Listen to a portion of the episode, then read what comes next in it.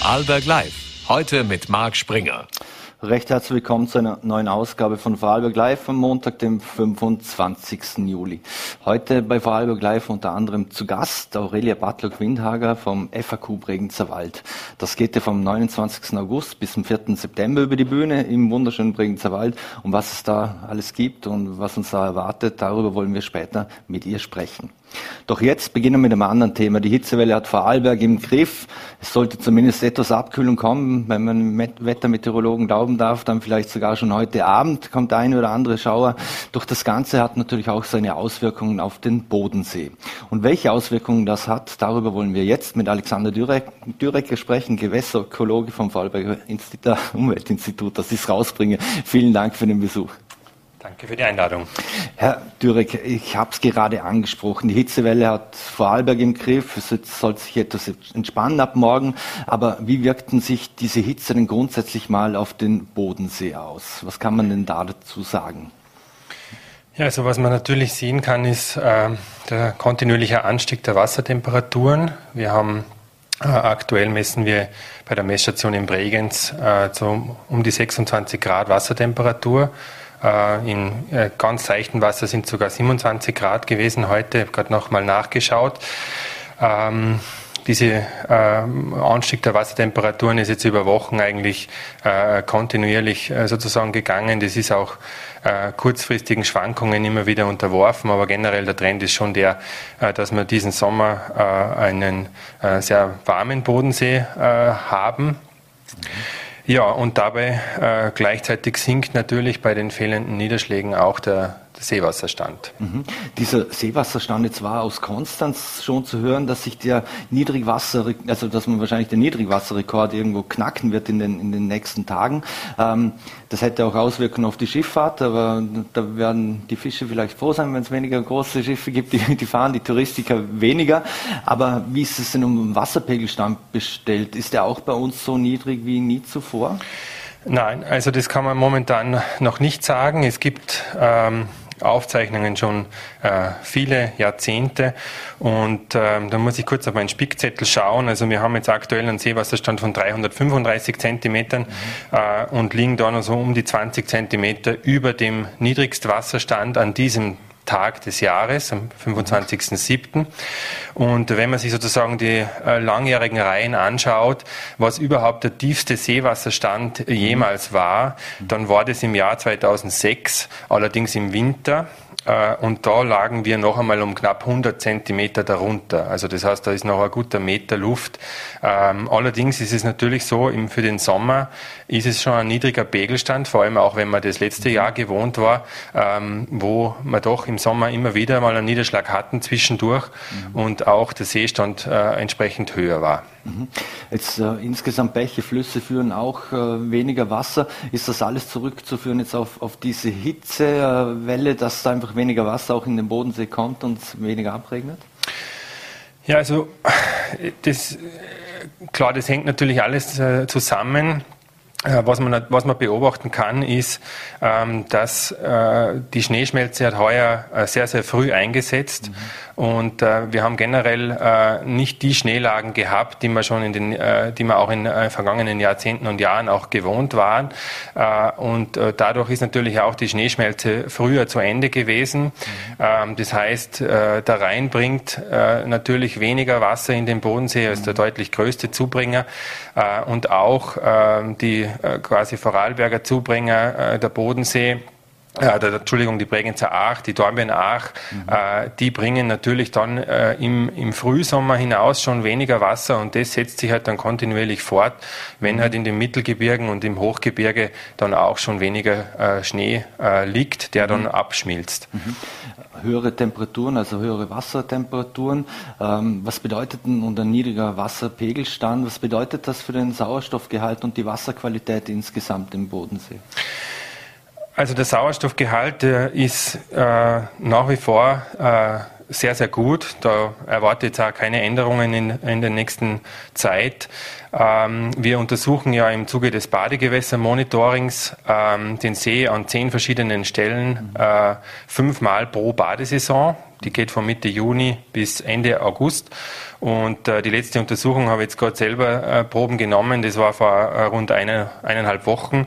Und ähm, da waren alle zehn Badestellen in einem ausgezeichneten Zustand. Also sowohl äh, der Sauerstoffgehalt, aber auch äh, mikrobiell, also sprich äh, die äh, Keimbelastungen waren auf einem sehr, sehr niedrigen Niveau. Und äh, von dem her war die, äh, waren alle Badestellen eigentlich perfekt geeignet zum Baden. Und äh, generell ist es natürlich so, die großen Wassertemperaturen oder die hohen Wassertemperaturen, ja, das ist ungewöhnlich natürlich in dieser Ausprägung. Wir hatten auch schon einmal deutlich mehr äh, äh Seewassertemperaturen, 2003 zum Beispiel. Ähm, für Fische ist es aber grundsätzlich kein Problem in so einem großen See, weil die können auch in die Tiefe äh, ausweichen. Das heißt, mhm.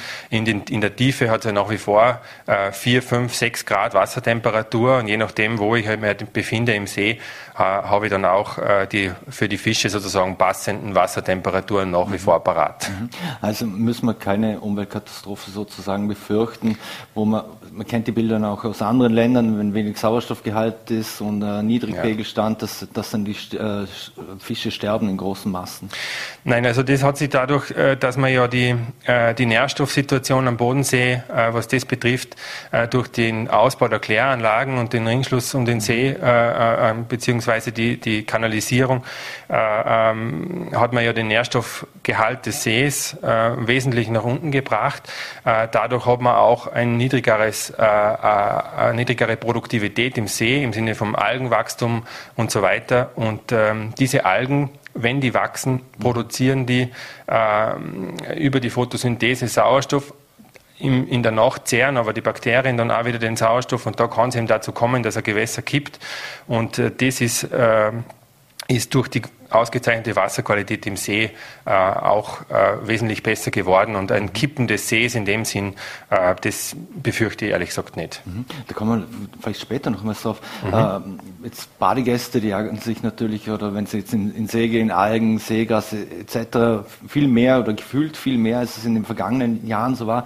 Ist das eben auch die Konsequenz daraus, dass es so wenig Wasser hat und dass die Wassertemperatur so hoch ist, dass die sich viel mehr ausbreiten? Also es ist natürlich so, dass ähm, diese Wasserpflanzen, von denen Sie da sprechen, mhm. äh, die sogenannten Makrophyten, die sind, die sind natürlich abhängig vom Licht. Äh, die brauchen ein Licht zum Wachsen, die brauchen Nährstoffe zum Wachsen. Und äh, je niedriger der See ist, desto mehr Licht dringt natürlich auch in tiefere Regionen des Sees, wo normalerweise auch kein Licht äh, wäre mhm. oder wenig Licht ankommt. Und dadurch wachsen die natürlich besser. Mhm. Ähm, die Makrophyten haben aber andererseits auch den Vorteil, dass sie Nährstoffe binden. Und wenn man die auch ähm, entnimmt, zum Beispiel, äh, das krasseste Beispiel ist sicher in Österreich die alte Donau in Wien. Mhm. Da fahren die Mähboote mittlerweile fast das ganze Jahr und entnehmen diese, diese Wasserpflanzen, um die Wasserqualität zu äh, sichern. Wobei, wie gesagt, die alte Donau äh, kann man mit dem Bodensee auch nicht vergleichen. Mhm. Wir haben eine viel größere Wassertiefe, einen riesigen Wasserkörper. Ja, also äh, ich verstehe es als Badender, mhm. dass diese Wasserpflanzen natürlich ein bisschen störend sind und man, vom Gefühl her hat man immer das Gefühl, es greift dann irgendwas an mhm. von unten. Ähm, ja, man wird sie äh, das sicherlich auch weiter beobachten und man kann mit Mähbooten eben auch dem gegensteuern. Also wenn es in Bereichen. Überhand nimmt, wo viel Badefrequenz ist, dann kann man da auch äh, sicherlich gegensteuern. Jetzt haben zum Beispiel die Kollegen der Fallberger Nachrichten unlängst getitelt, Kieselalgen sorgen für karibisches Flair. Äh, mhm. einerseits sieht es ja schön aus, aber schlechtes Zeichen ist es per se nicht. Na, also das ist eben, das ist eben der zweite Aspekt, die Algen, äh, die ähm, die, die, sieht man so jetzt, natürlich sieht man sie mit dem freien Auge, aber die sind nicht so groß wie jetzt die Wasserpflanzen. Ähm, und diese Kieseln-Algenblüte, die ist typisch bei, bei warmen Temperaturen, bei Wassertemperaturen.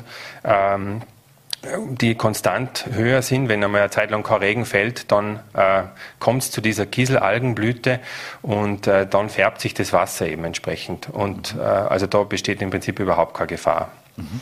Gibt es eigentlich, weil Sie vorhin gesagt haben, es, man muss nicht oder muss nicht wirklich davon ausgehen, dass der See einmal kippt, weil es auch so ein riesen Wasserkörper ist. Mhm. Aber würde es einen Notfallplan oder ein Szenario geben, wenn falls sowas mal eintritt, oder ist es einfach sowas von unrealistisch, dass man da auch keinen Notfallplan machen würde und gar nicht eingreifen könnte? Also ich muss gestehen, ich weiß nicht, ob es einen Notfallplan in dem Sinne äh, gibt. Man hat über die Jahrzehnte durch den kontinuierlichen Ausbau der Kläranlagen da wirklich äh, äh vorgesorgt. Äh, da muss ich auch ein bisschen auf die Wasserwirtschaft verweisen, die da äh, federführend an diesem Thema dran sind. Wir haben am ganzen Bodensee ähm, äh, verteilt unsere, also mit den, mit den anderen Ländern rund um den See sind wir da in regem Austausch bezüglich der Kläranlagen, bezüglich der, ähm, der Wasserqualität im See. Und äh, man muss sagen, also diese, diese äh, Klärung des Sees oder diese, diese Verbesserung der Wasserqualität, das ist schon eine Erfolgsgeschichte der Wasserwirtschaft. Man hat da viel Geld in die Hand genommen und den See äh, auch auf ein Niveau gebracht, wo es, denke ich, sehr, sehr schwierig wird, äh, äh, das sozusagen den See überhaupt in diese Richtung zu bringen. Also mhm. ich, zum jetzigen Zeitpunkt kann ich das absolut ausschließen. Mhm. Jetzt, ich frage jetzt mal ganz, äh, ganz flapsig als, als, als prägend, Bregenzer Seebrünstler, der, der, würde vielleicht nicht jetzt unbedingt einen Schluck Wasser aus dem See nehmen, nehmen oder nicht unbedingt, oder wenn es nicht sein muss, aber könnte man rein theoretisch einfach ein Glas Wasser aus dem See rausnehmen und, und das bedenkenlos trinken? Ähm, also eine offizielle Empfehlung gibt es von mir keine, weil ich mhm. natürlich nicht weiß, wo sie genau das Wasser dann entnehmen. Ja. Äh, prinzipiell ist es natürlich so, also der Bodensee wird als Trinkwasserreservoir genutzt. Ähm, mhm. die, der Stuttgarter Raum, da versorgen wir ja knapp vier mhm. Millionen Deutsche, werden ja mit dem Trinkwasser aus dem See versorgt. Mhm. Ähm, das Wasser wird dort allerdings in 60 Meter Tiefe entnommen, wird dann auch mhm. nochmal ähm, gefiltert und so weiter. Also prinzipiell der See hat Trinkwasserqualität, das kann man schon so mhm. sagen. Ähm, ja, man muss sich anschauen, wo man es trinkt. Ich glaube nicht, dass man, dass man äh, gesundheitlich schwerwiegende Konsequenzen zu befürchten hätte. Mhm. Aber ich bin weder Mediziner noch äh, Umwelttoxikologe. Mhm. Ja. Wenn, wenn da so viel Wasser entnommen wird für vier Millionen Menschen, ist es im Prinzip auch wie wenn man ein Glas Wasser entnimmt, weil da so viel Wasser im Endeffekt dazu gefloss, äh, ja. zufließt wieder? Also das ist in der Bilanz vom See, ist das, ist das, äh, spielt das eine untergeordnete Rolle. Mhm. Ähm, wie viel muss man da dem Klimawandel und, äh, und, und der Klimaveränderung zu äh, im Prinzip ähm, zuweisen oder kommt das alles aus, aus, der Klimaveränderung, dass wir eben weniger Pegelstände haben, dass wir mehr, weniger Sauerstoff, einen anderen Sauerstoffgehalt haben? Man muss das, glaube ich, man muss das, glaube ich, ein bisschen differenziert betrachten. Grundsätzlich kann man schon sagen, dass, dass äh, gerade Gewässer und äh, da speziell auch der Bodensee ähm, ein, guter, ein gutes Forschungsobjekt sind, wenn es um Klimaveränderungen geht.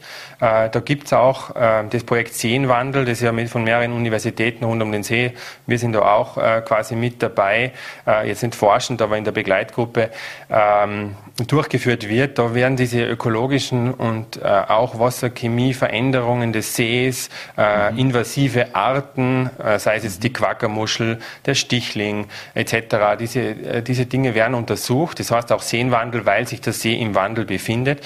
Da wird auch geschaut, was davon hängt quasi mit, mit mhm. dem klimatischen Veränderungen zusammen, was, was hat andere Ursachen.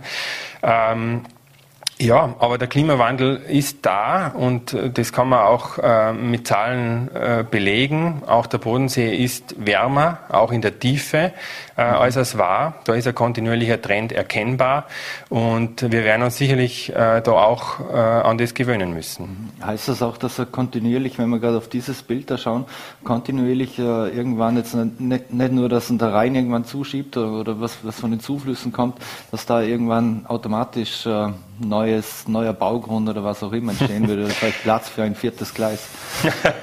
also äh, das erwarte ich ehrlich gesagt in, in, äh, unseren, in unseren Zeiträumen, in unserem Leben einmal nicht.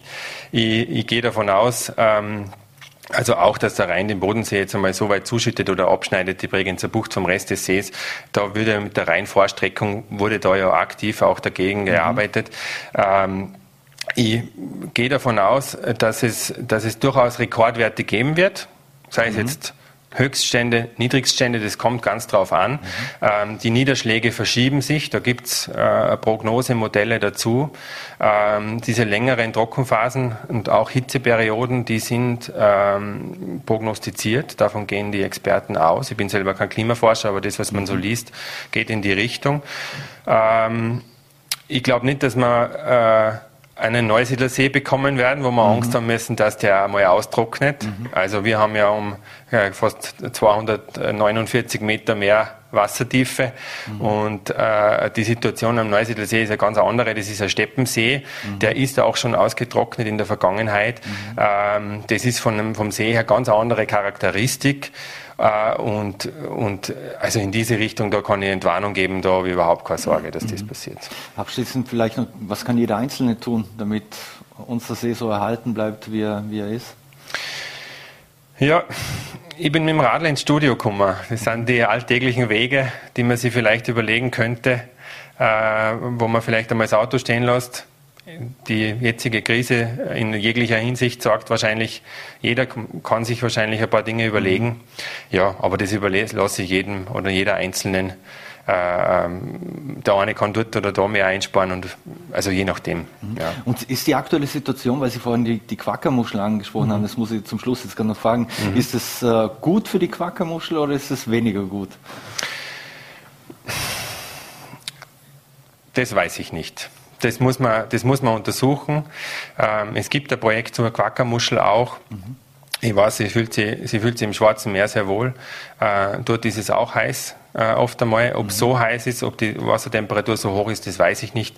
Und da bin ich ehrlich gesagt überfragt. Mhm.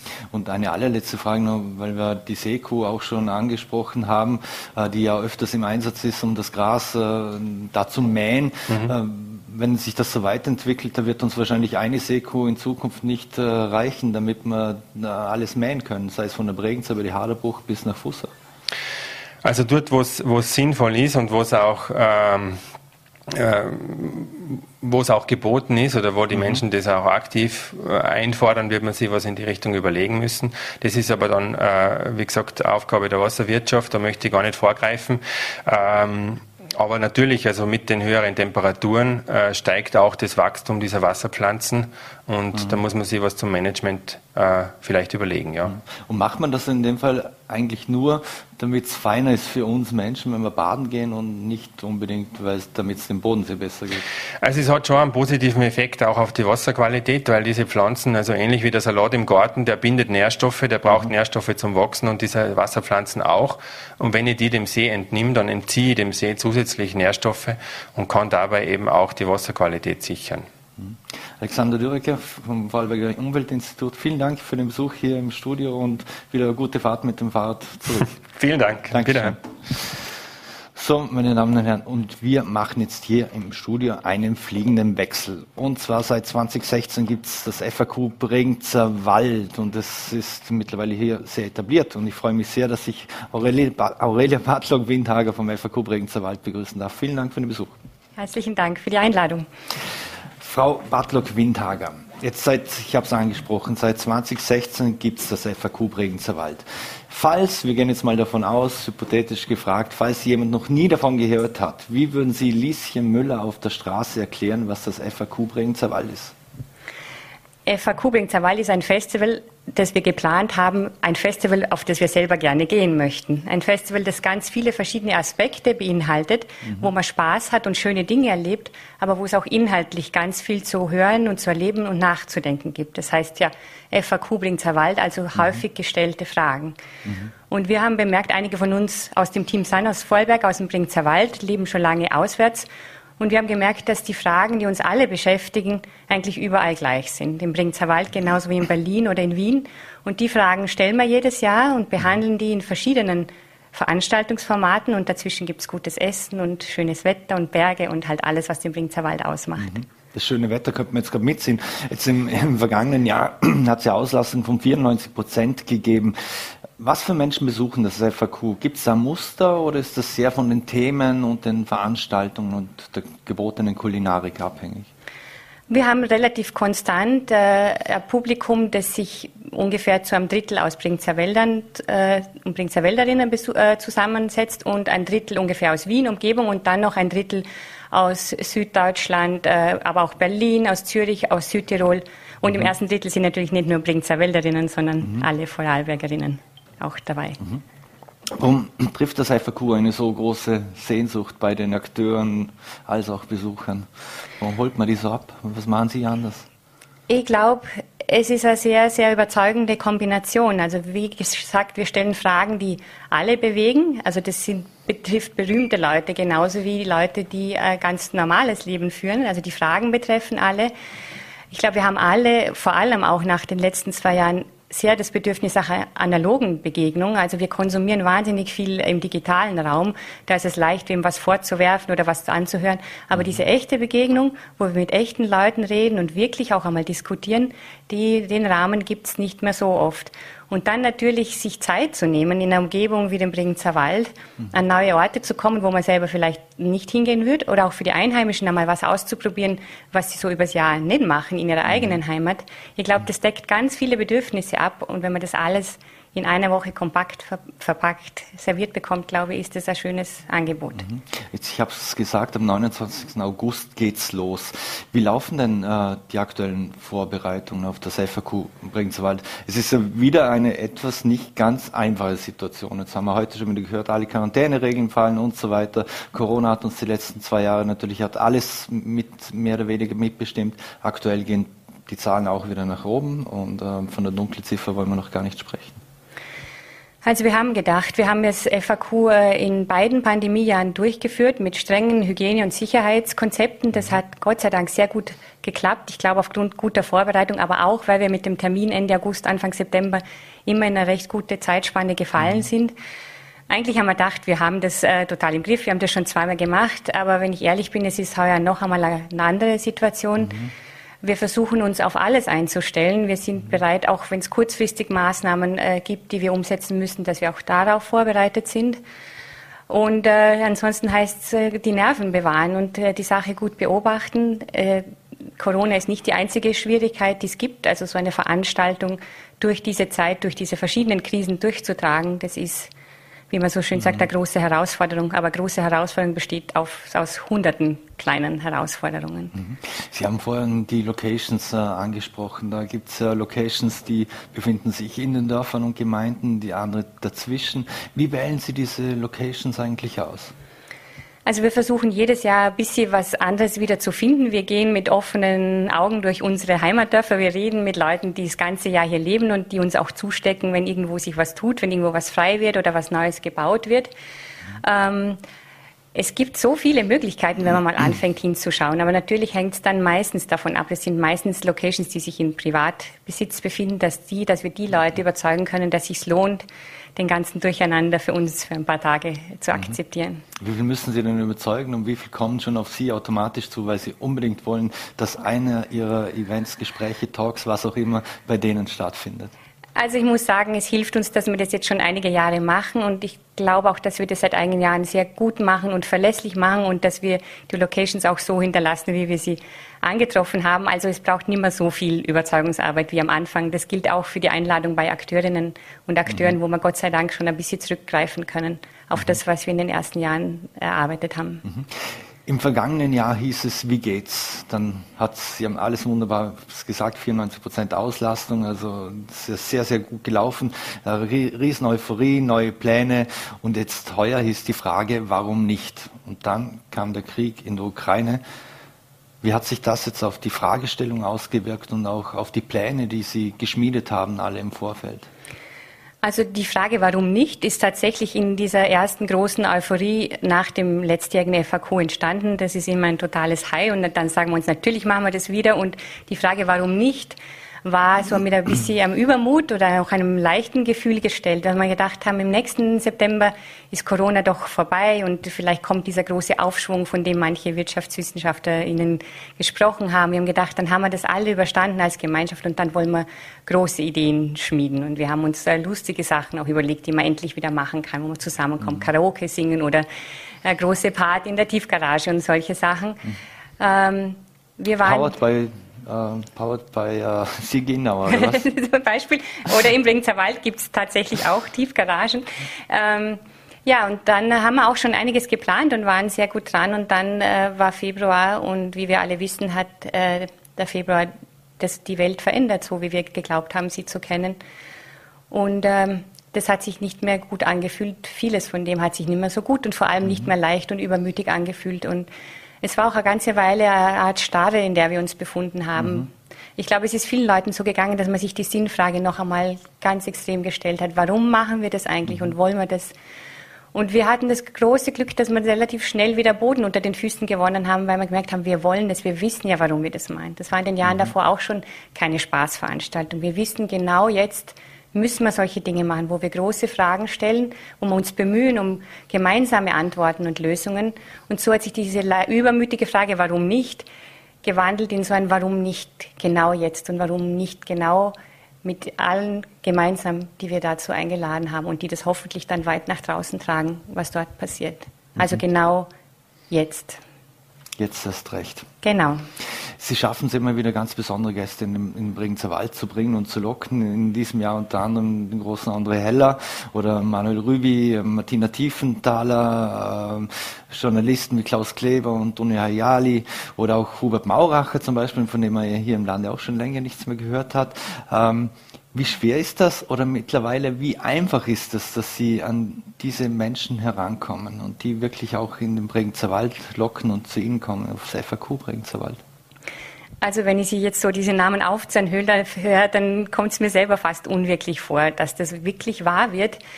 Ähm, wir haben wirklich Glück, dass fast alle Leute, die schon einmal bei uns waren, verstehen und vor allem gespürt haben, worum es da geht und dass sie das sehr überzeugend finden. Und wir haben mhm. sehr viele Leute, die sagen, ich komme wieder oder vor allem Leute, die rausgehen und gut über uns sprechen und auch Leute wieder mit herbringen. Also unser Moderatorinnen-Team zum Beispiel, mhm. Alexander Föderl Schmidt, äh, jetzt neu mhm. Klaus Kleber, Armin Wolf, der heute nicht kommt, aber uns auch unterstützt hat.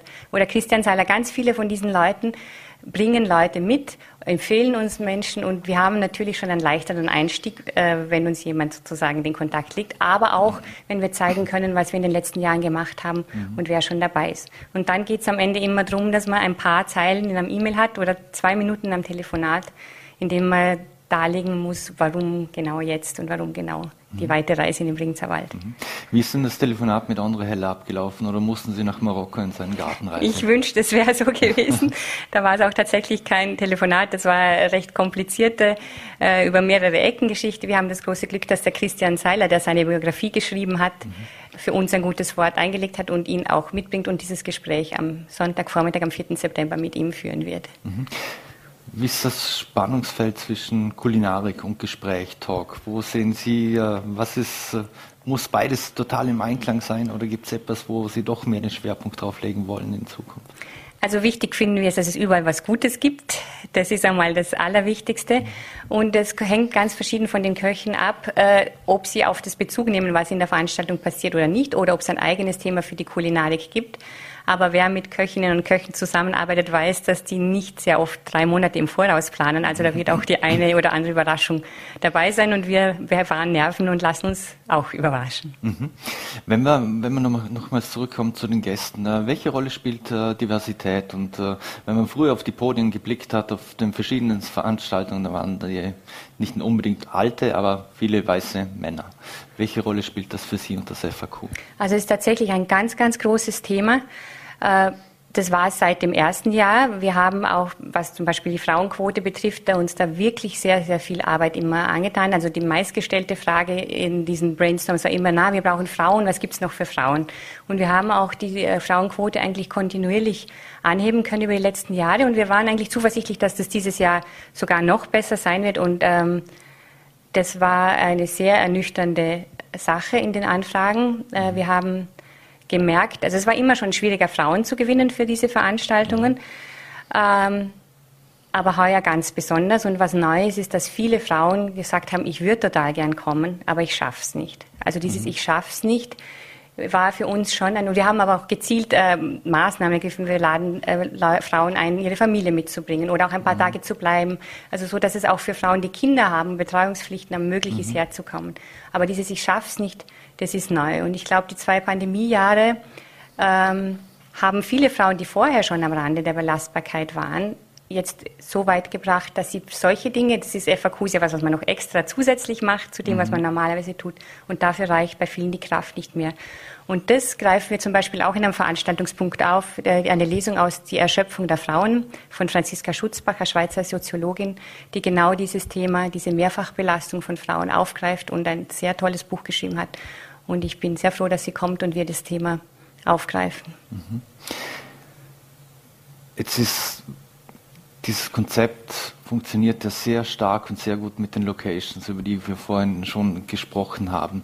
Ähm, ist es auch etwas, das außergewöhnlich gut und besonders natürlich auch im Bregenzer Wald in dieser Region funktioniert und wie es vermutlich hier im Rheintal nicht funktionieren könnte oder würde, weil die Bregenzer Wälder als sehr innovativ gelten, also auch wenn wir an die Holzbaukunst und, und ähnliches denken, an die Handwerkskunst, äh, ähm, dass das einfach eine besondere Chemie ist, die, die da zusammenkommt?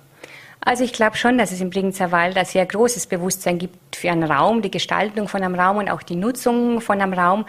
Ähm, wir sind sehr froh, dass wir da auf sehr, sehr viele offene äh, offene Köpfe treffen, die sich begeistern können für diese Sachen und die sich auch extra Mühe geben, das noch besonders schön und perfekt zu machen. Aber ich würde mir nicht trauen zu sagen, dass es im Rheintal nicht möglich ist. Ich habe als Bringzerwälderin einen besseren Blick im Bringzerwald und natürlich hilft es auch, wenn man die Leute persönlich kennt und schon seit vielen Jahren kennt und sie dann anspricht und um so etwas bittet. Möglicherweise wäre das im Rheintal mit den entsprechenden Verbindungen auch denkbar. Mhm. Und wie funktioniert das mit den ganzen Handwerksbetrieben äh, etc. und ähnlich? Wie ist, wie ist der Austausch? Ich kann mich nur an die, die, die, die Wälder äh, Handwerksausstellung und ähnliches erinnern, die ja auch immer wieder ein Riesenaufwand ist. Da sieht man ja auch, wie innovativ äh, die, die, die Menschen dort sind in der Region. Ähm, also das, sehr viel geht über das persönliche Gespräch und mhm. hat auch lange Vorlaufzeiten. Wir haben natürlich einige, die das jetzt schon gezeigt haben, dass es geht. Und ich glaube, dass es bei mhm. manchen vielleicht auch einen gewissen Ehrgeiz gibt, das auch möglich zu machen. Wir haben einige, die so visionär waren, ihre Hallen sogar schon zu bauen im mhm. Hinblick auf mögliche Veranstaltungen.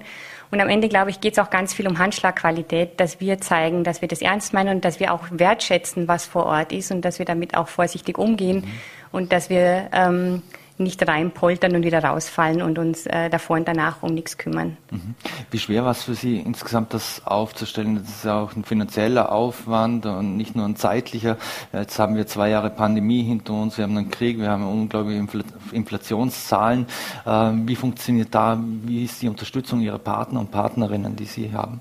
Wir sind sehr, sehr froh über sehr viele Partnerunternehmen, die uns dieses Jahr ungeachtet der vielen Krisen weiterhin unterstützen. Wir wissen, es ist nicht selbstverständlich, es ist sehr leicht, den Sparstift als erstes bei solchen Sachen anzusetzen, wo man denkt, das muss nicht unbedingt sein. Wir glauben eben, es muss genau unbedingt sein. Das sind Dinge, die uns zusammenhalten als Gesellschaft. Aber es ist sehr, sehr schwierig und uns hat diese Frage, warum nicht, aus diesbezüglich sehr geholfen, weil wir uns immer wieder gedacht haben, warum nicht, machen wir es einfach und es wird schon irgendwie gehen. Mhm. Einfach mal ins Tun kommen und, und einfach tun. Was, was ist denn für Sie äh, in, diesem, in diesem ganzen Veranstaltungsreigen, der da in, innerhalb von wenigen Tagen im Bregenzer Wald über die Bühne geht, auf was freuen Sie sich besonders? Das ist total schwer zu sagen, weil wir so viele verschiedene Formate haben und eine kleine Veranstaltung genauso einen Reiz hat wie eine große. Ähm, eine drinnen auch toll ist und draußen ist natürlich auch toll. Ich möchte eine rausgreifen, weil sie, glaube ich, für viele Vorarlbergerinnen vielleicht interessant sein könnte, weil es diese Kombination von Menschen hier sicher noch nie gegeben hat, nämlich äh, Machiavelli Podcast. Mhm. Das ist ein deutsches Journalistenduo, die einen Podcast machen und die haben zu Gast äh, die von Ihnen schon erwähnte Martina Tiefenthaler. Mhm. Äh, gebürtige Vorarlbergerin, die Chief Creative Officer bei Balenciaga geworden ist. Das mhm. muss man sich mal auf der Zunge zergehen lassen. Das mhm. ist die absolute Spitze. Äh, ich glaube, man hat sie grundsätzlich noch nicht sehr viele Interviews gehört und jetzt äh, zu Hause in Vorarlberg. Und ihr gegenüber sitzt genauso unglaublich Rin, ein deutscher Rapper, der gerade vor 100.000 Menschen bei Rock am Ring aufgetreten ist. Und ich glaube, diese Kombination in der Remise Wälderwende in Bezau, ich glaube, das ist äh, einzigartig. Mhm. Wenn Sie Podcasts und neue Medien ansprechen, ähm, jetzt das lebt, das Konzept davon und Zusammenkommen und die Locations und so weiter. Aber welche Rolle spielen und wie wichtig sind äh, Social Media und ähnliche äh, Medien für Sie? Sind vor allem im Vorfeld natürlich wichtig, weil wir damit eine junge Zielgruppe auch ansprechen und weil es eine mhm. einfache äh, Methode ist, äh, Information äh, zu verbreiten ist wie alles sehr viel arbeitsintensiver, als man denken würde und mhm. braucht eigentlich auch ein eigenes Budget. Also das sind, diese Dinge spielen auch immer mit rein. Mhm. Aber natürlich ist das sehr wichtig und vor allem auch währenddessen, weil das FAQ Bregenzer Wald auch ganz stark von den Bildern lebt und auch von der Akustik und von der Atmosphäre am Raum. Und das kann man über eine Insta-Story zum Beispiel doch eigentlich auch sehr gut transportieren, obwohl natürlich das echte Erleben äh, mhm. ungeschlagen ist. Mhm. Abschließend noch, wie soll sich das Festival aus Ihrer Sicht weiterentwickeln? Es werden ja zum Teil immer mehr Locations, äh, es werden mehr Akteure und Akteurinnen. Äh, das, das Sky ist der Limit oder soll es etwas kleineres, kompaktes, feines bleiben? Also ich würde auf keinen Fall sagen, dass wir das unendlich äh, groß aufblasen möchten. Ich sehe äh, das Potenzial eher in dem, dass wir unsere Zielgruppen noch erweitern. Also wir mhm. haben ja sehr großes Bedürfnis, vor allem junge Leute auch für diese Themen zu interessieren und zu begeistern. Also das könnte eigene Schiene oder ein eigener Bereich werden. Konzeptideen haben wir schon, wie man noch mehr junge Leute hierher holen könnte. Für die Vorarlberg natürlich auch als möglicher Arbeits- oder Lebensraum interessant sein könnte. Ich sage mhm. jetzt nochmal Fachkräftemangel in Vorarlberg. Ich glaube, es wäre gut, wenn man so einen ersten Touchpoint schaffen kann, wie mhm. Leute hierher kommen und sehen, was Vorarlberg eigentlich zu bieten hat. Ähm, also ich denke eher, dass wir uns vertiefen in verschiedene Gruppen äh, und die wir dann im, im, Festival wieder zusammenführen. Aber mein Ziel ist nicht äh, 10.000 Menschen in einem Stadion äh, zu versammeln, das noch gebaut werden müsste. Mhm. Aber wäre das, Sie haben gesagt, es könnte durchaus sein, dass sowas auch im Rheintal oder irgendwo anders funktioniert. Äh, Gibt es Ideen oder Pläne, dass man vielleicht sowas skaliert oder, oder ein FAQ Bregenzer Wald Auswärtsspiel oder einfach ein FAQ in dieser Form und Art irgendwo anders? Ist denkbar, aber wie wir auch vorher schon kurz besprochen haben, es hängt sehr viel in diesem Bereich, wenn man die Dinge so maßgeschneidert macht wie wir, hängt sehr viel vom persönlichen Kontakt ab und mhm. auch, dass wir wirklich die Dinge bis ins Detail selbst verantworten. Und wenn wir über skalierbar sprechen, äh, ist das relativ schwierig mit so einem maßgeschneiderten Produkt, wie wir es machen. Aber wir müssen nicht für immer oder jederzeit alles nur im Bringzer Wald abhalten. Mhm. Eine letzte Frage noch. Letztes Jahr 94 Prozent Auslastung. Wie sind Sie heuer gebucht und vor allem, wie kommt man dann an Tickets?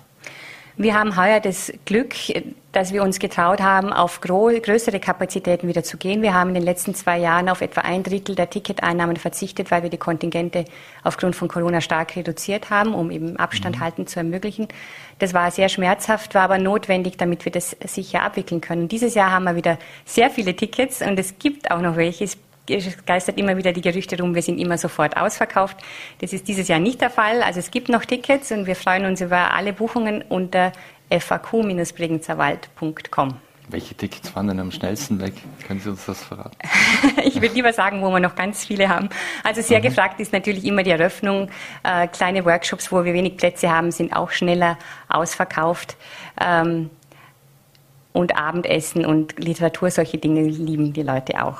Und kommen kann man mit den öffentlichen Verkehrsmitteln. Genau, das ist uns ganz wichtig. Alle mhm. Locations im Programmheft und auch auf der Webseite sieht man es, alle Locations sind auch öffentlich erreichbar. Das, da stehen genau die Haltestellen drin, wo man dann über die App sich äh, raussuchen kann, wie man hinkommt. Manchmal braucht man noch ein Seilbahn dazu, da muss ein paar Schritte zu Fuß gehen, aber das gehört auch zum mhm. Konzept. Und vor allem bei der frischen Bregenzer Wälder Luft ist das auch noch gesund.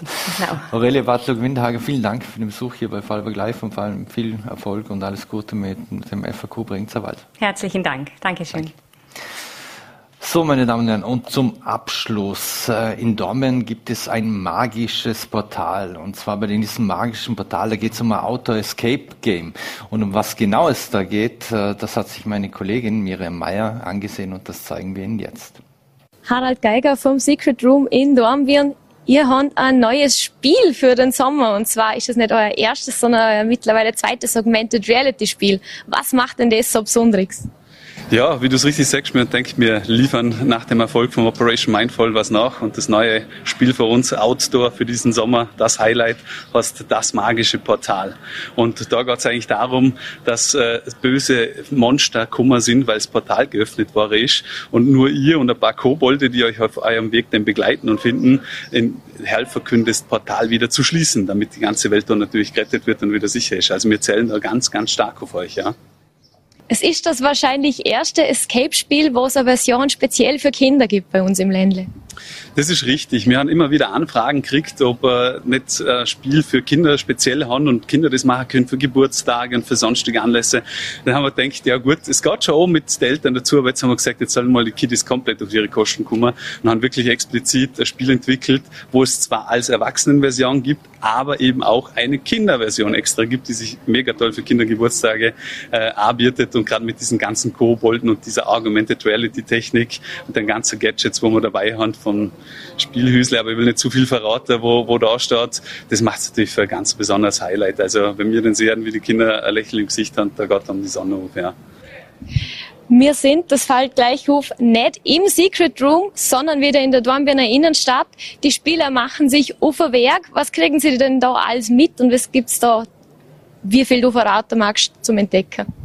Es gibt wahrlich sehr, sehr, sehr viel zu entdecken. Also Sie kriegen wie immer als Basis unser Tablet mit, wo dann aber diese Augmented Reality, wo das, äh, die Route dann noch halt quasi dargestellt wird. Aber es ist nicht nur digital. Uns ist immer ganz wichtig, dass wir einfach einen multimedialer Mix herstellen und dass wir einfach schauen, dass es sehr viele verschiedene Dinge gibt. Es gibt also wieder verschiedene Requisiten, die Sie mitkriegen, die Sie auch verwenden müssen, seien das jetzt Spiegel mitunter Kryptexe oder Beutel, wo Sachen drin sind, äh, vor Schatztruhen auch noch dazu.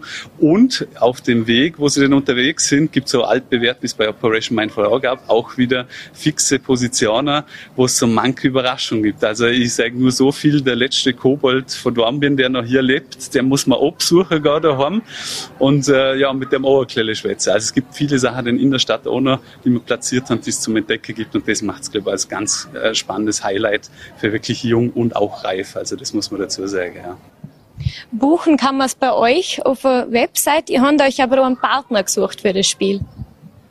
Genau, wie gewohnt kann man es bei uns natürlich auf der Webseite buchen. Äh, wir haben uns so diesmal äh, richtigerweise einen Partner gesucht, weil unsere Öffnungszeiten meistens am Abend und am Wochenende sind und da natürlich Kindergeburtstage und eine Kinderversion oft natürlich der Nachmittagsprogramm oder Vormittagsprogramm ist, haben wir uns jetzt das Fachel in Dornbirn als Partner dazu geholt, die gerade die Kinderversion, das Equipment quasi und das Handling mit der Gruppe sie abwickeln. Das heißt, die, wo Kinderversion buchen, gehen ins Fachel und kriegen dann alles, was sie buchen und können somit auch untertags das buchen, was eigentlich auch ganz neu ist, weil sonst diese Escape-Spiele eigentlich nur am Abend und am Wochenende verfügbar sind. Also so machen wir es jetzt eigentlich quasi nonstop den ganzen Tag verfügbar, das Ganze. Ja. Das war sicher wieder sehr aufwendig zum Entwickeln. Du leist zum Beispiel beim Koboldhüsli, so viel verrat dir mal, dem Kobold von der Stadt Dorn mit dem Ehrenkobold die Stimme. Das ist absolut richtig. Also die Leute sehen nicht, was da wirklich an Aufwand dahinter steckt. Das ist, es ist unglaublich. Also da gehen teilweise sogar Jahre ins Land, bis mal so ein Spiel unter Produktion fertig wird. Also wir probieren natürlich bis ins letzte Detail das zu machen. Und wie du es richtig gesagt hast, beim, der, der letzte Kobold von der Stimme her, so viel sei verraten, bin ich. Ja, also ich bringe mich und mein ganzes Team total ein. Also wir, wir sind wirklich, also man muss das schon lieben, dass man das so machen kann mit so einer Passion. Aber ich sage immer, wenn man etwas gern macht, dann macht man es in der Regel auch nicht schlecht. Und das ist einfach der Anspruch, den wir auch haben an das Ganze, damit einfach die Leute ein einzigartiges Erlebnis haben, so gut wie möglich. Und ich glaube, das ist uns hoffentlich diesmal auch gelungen, ja.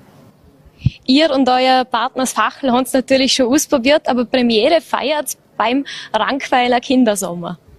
Genau, also diese wirkliche Premiere im Sinne von jetzt geht's los, ist richtig, haben wir uns die Gemeinde Rankweil genau, auch das ist neu, dass wir jetzt wirklich auch mal Auswärtsspiel sozusagen machen und nicht nur in unserer Stadt Dornbirn sind, sondern einfach gesagt, okay, äh, das ist nämlich auch so zustande gekommen, dass die Gemeinde Rankwil selber bei uns das Teambuilding gemacht hat mit dem ersten Auto-Escape-Spiel Operation Mindfall. Dann habe ich denen das halt gesteckt, dass man da zwei hat und das hat denen so gut gefallen, dass sie gesagt haben, hey komm, wir hätten da der Rankweiler Sommer und das teilt sich doch super an wird da.